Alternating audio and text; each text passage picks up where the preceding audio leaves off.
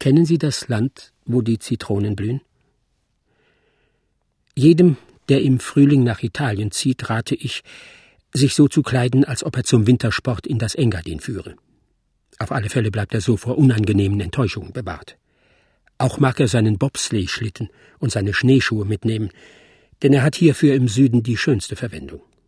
Wenngleich offene Kamine, wie man sie in Italien findet, nicht heizen, dafür aber umso ergiebiger qualmen, geben sie einem Zimmer einen unendlich traulichen Charakter. Eingehüllt in Decken, so dass nur die blaurote Nase naiv herausschaut, sitzt der Fireplace Enthusiast vor dem Kamin, lässt die Beine in der flackernden Flamme brutzeln und freut sich, umschmeichelt von würzigen Schwaden, die anstatt in den Schornstein in das Zimmer kriechen, der heimlichen Märchenstimmung.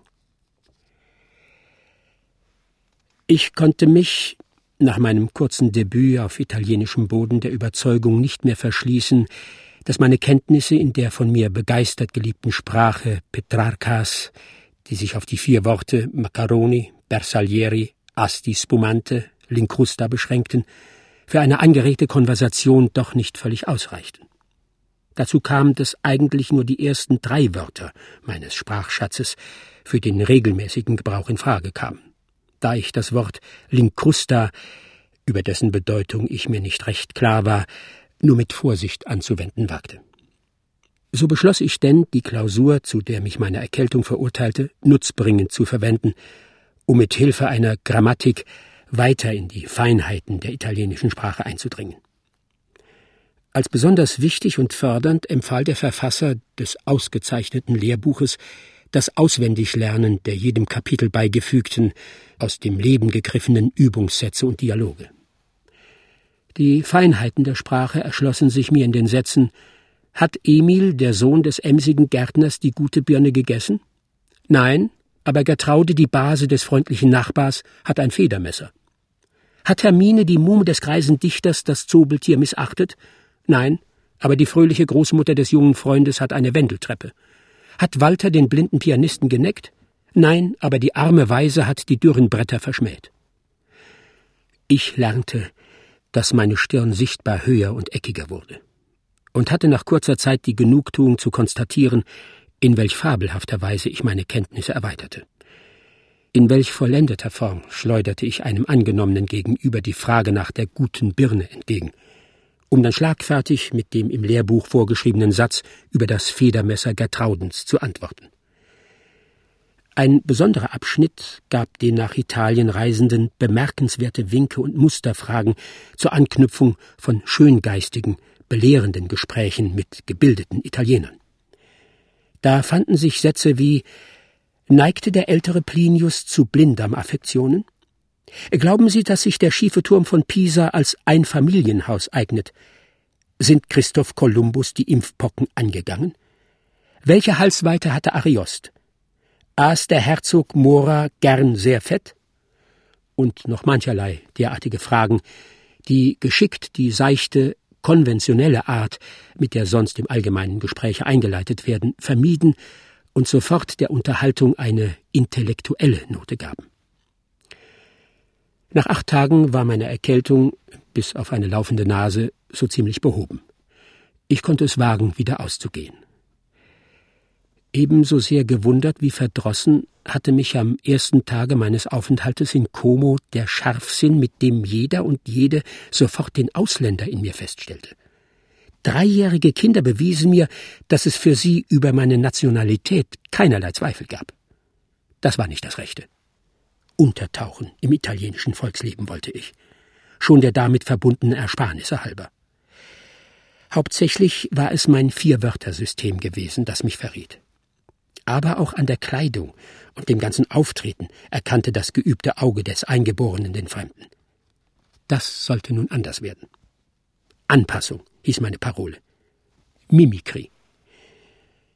Alle Männer trugen hierzulande lange schwarze Pellerinen, deren einer Zipfel malerisch über die Schulter geworfen wurde, dazu verwegene Schlapphüte. Ich musste mir vor allem eine derartige Pellerine und einen solchen Hut zulegen. Ich hatte mir in den Kopf gesetzt, dem Besitzer des Ladens, in dem diese Sachen zu haben waren, mein Verlangen ohne Zuhilfenahme von Gebärden in seiner von mir jetzt so glänzend beherrschten Muttersprache auseinanderzusetzen. Es war aber doch verflucht schwer, wie ich bald bemerkte, von Emils Birne ausgehend, über Getraudens Federmesser, über Herminens missachtetes Zobeltier und der fröhlichen Großmutter Wendeltreppe zu der gewünschten Pellerine zu gelangen. Die Siegesgewissheit, mit der ich den Laden betreten hatte, war sehr schnell verschwunden. Der Mann im Laden, der auf alles, was ich sagte, nichts erwiderte und sich nur fortwährend verbeugte, hatte mich zuerst nervös gemacht. Als ich dann, je mehr ich redete, zu der Überzeugung kam, dass aber auch kein einziger der auswendig gelernten Sätze den erlösenden Übergang zu bringen vermochte, trat mir der Angstschweiß auf die Stirn. Ich wurde verwirrt und geriet in die zweite Serie von Sätzen, die laut Grammatik eigentlich nur bei schöngeistigen Gesprächen anzuwenden waren. Die Blinddarmaffektionen des älteren Plinius, die Impfpocken des Kolumbus, alles geriet mir durcheinander. Ich begann zu zittern. Das Blut stieg mir zu Kopf. Tränen liefen mir über die Backen. Die Fontanellen krachten hörbar. Ich wurde immer blöder, konfuser. Begann auf einmal, als ich in Italienisch nicht mehr weiter wusste, die zehn Gebote Deutsch aufzusagen. Oh, Sie sind Deutscher? unterbrach mich der Ladeninhaber im Schweizer Dialekt. Ich hatte Sie für einen Russen gehalten und mich schon gesorgt, wie wir uns verständigen sollten. Womit kann ich Ihnen dienen? Gott sei Dank. Der Mann war kein Italiener. Mein bereits völlig erschüttertes Vertrauen auf meine Kenntnisse der italienischen Sprache kehrte langsam zurück. Sie sprechen nicht Italienisch? stieß ich hervor. Nur wenig. Ich kann mir gerade zur Not helfen. Dann war es ja auch nicht weiter verwunderlich, dass er mich nicht verstanden hat. Dass er als Schweizer nicht das nötige Verständnis für den laut Grammatik speziell auf die italienische Volksseele eingestimmten Ton meiner Unterhaltung entgegenbrachte. In der Pellerine, mit dem kokett über die Schulter geworfenen Zipfel und dem Schlapphut, sah ich fabelhaft echt aus. Jetzt noch eine bösartige schwarze Migetti, wie jeder Italiener sie zwischen den Zähnen hat, angesteckt und eine Nummer des Corriere della Sera in die Hand genommen. Nun sollte noch jemand, der mich in den Kolonnaden am Dom herumschlendern sah, in mir einen Nordländer vermuten. Die Kunst des Flanierens, nach Baudelaire die subtilste Sensation des Dandys, die der Italiener wie überhaupt jeder Romane meisterhaft versteht, werden wir nie lernen. Wir haben nie Zeit der Beruf, die Pflicht und was derartige unsympathische Worte noch mehr sind, lassen keine halkionische Beschaulichkeit aufkommen. Die Kunst zu leben, zu leben um des Lebens willen, kann man in Italien lernen.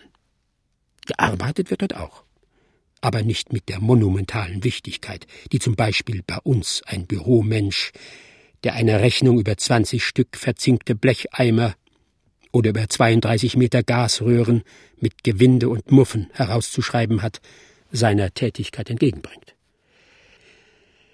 Auf dem See herumzufahren. Das dünkte mir herrlich. Leider sollte ich nirgendwo hinkommen. Alles geriet mir gründlich vorbei.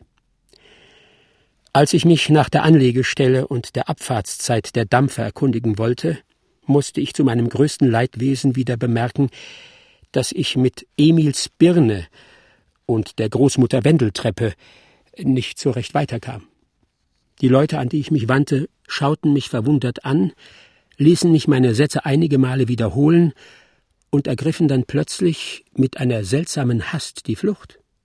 Von weitem wiesen sie mit den Fingern auf mich und machten andere auf mich aufmerksam. Rasch in irgendein Café, wo ich einen Spiegel fand. Ich konnte nichts Außergewöhnliches an mir bemerken. Mein Kostüm war genau das gleiche wie das dieser Leute. Oder war es vielleicht ein mir unbewusster, für ihre Ohren fremdklingender Akzent in meiner Aussprache? Ich hatte mich doch in dieser Hinsicht genau nach meiner Grammatik gerichtet. Drei vornehm aussehende Herren saßen im Café an einem Tisch und unterhielten sich in der dem Südländer eigenen lebhaften Weise. Es schienen gebildete Leute zu sein. Hier fand ich endlich eine Gelegenheit, meine schöngeistigen Sätze anzubringen, und im Laufe des auf dieser Basis angeknüpften Gesprächs vielleicht einen Aufschluss für das mir soeben draußen Geschehene zu erhalten. Ich nahm am selben Tische Platz. Die Herren waren ganz von ihrem Gespräch in Anspruch genommen und beobachteten mich nicht. Ich hustete laut. Niemand reagierte. Ich nahm einen Anlauf und warf, ein wenig beklommen zwar, die Frage nach den Blinddarmaffektionen des älteren Plinius in das Gespräch der drei. Nur einer, der mir zunächst saß, sah mich flüchtig an, wandte sich dann aber gleich wieder der Unterhaltung zu. Ich ließ nicht ab und wiederholte mit lauterer Stimme meine Frage. Nun wurde man allgemein auf mich aufmerksam. Die Herren schauten mich fragend an und zuckten verständnislos mit den Achseln. Mit dem verbindlichsten Lächeln, das mir möglich war, versuchte ich mit der Frage, neigte der ältere Plinius zu Blinddarmaffektionen, ein Gespräch zu erzwingen. Die Leute sahen sich gegenseitig verwundert an, sprangen dann auf einmal wie von einer Tarantel gestochen mit entsetzten Gesichtern auf und zogen sich in den Hintergrund des Lokals zurück. Hier verhandelten sie mit dem Wirt und dem Kellner, die mich nun auch wie ein wildes Tier anstarrten. Andere Gäste traten zu ihnen und verrieten sofort die gleiche furchtsame Scheu vor mir. Alles rückte von mir ab. Das wurde mir nun zu dumm. Wütend kaute ich an meiner Zigarre, die ohnehin schon die vom Raucher so ungemein geschätzte Tendenz zur Quaste zeigte. Ich klopfte energisch mit einem Geldstück auf die Marmorplatte und winkte dem Kellner. Er lief davon. Da packte mich der helle Zorn. Ich warf das Geld auf den Tisch, den Zipfel meiner Pellerine über die Schulter und stürzte hinaus. Waren denn die Leute hier alle blödsinnig? Oder sollte ich wieder Nicht-Italiener geraten sein? Oder sollte vielleicht die in der Grammatik angegebene Art der Anknüpfung von Gesprächen nicht die landesübliche gewesen sein? Nur Ruhe. Fassung. Nicht verblüffen lassen. Andere Länder, andere Sitten. Anpassung. Ich befand mich in den Kolonnaden am Dom. Es war zur Zeit der Hauptpromenade. Ich schlenderte durch das Gewühl und versuchte krampfhaft, italienisch sorglos, heiter auszusehen. Um mich aber auch in keiner Weise von den Eingeborenen zu unterscheiden, hatte ich auch die erfrischende Sitte des häufigen Ausspuckens, die im Übrigen durch den Genuss der Zigarre in gewisser Weise bedingt war, adoptiert. Ich hätte es lieber lassen sollen, denn ich blieb ein Stümper, so viel Mühe ich mir auch gab. Es ging so lange gut, bis ich die neuen gelben Schuhe eines baumlangen Menschen traf. Was dann folgte, war hässlich und für mich wenig nett. Der Mann war amerikanischer Preisboxer, und in meinem Militärpass steht, dass ich zum Dienst in Heer und Marine dauernd untauglich sei. Man vermeide es peinlichst, sich von einem Berufsboxer mehrere Male unter das Kinn boxen zu lassen. Es kommt nichts Erfreuliches dabei heraus, nur Zähne. Ich versuchte zu fliehen, stolperte über den genialen Zipfel meiner Pellerine und schlug hin. Tritte ins Kreuz sind nur für den, der sie appliziert, eine gesunde Gymnastik.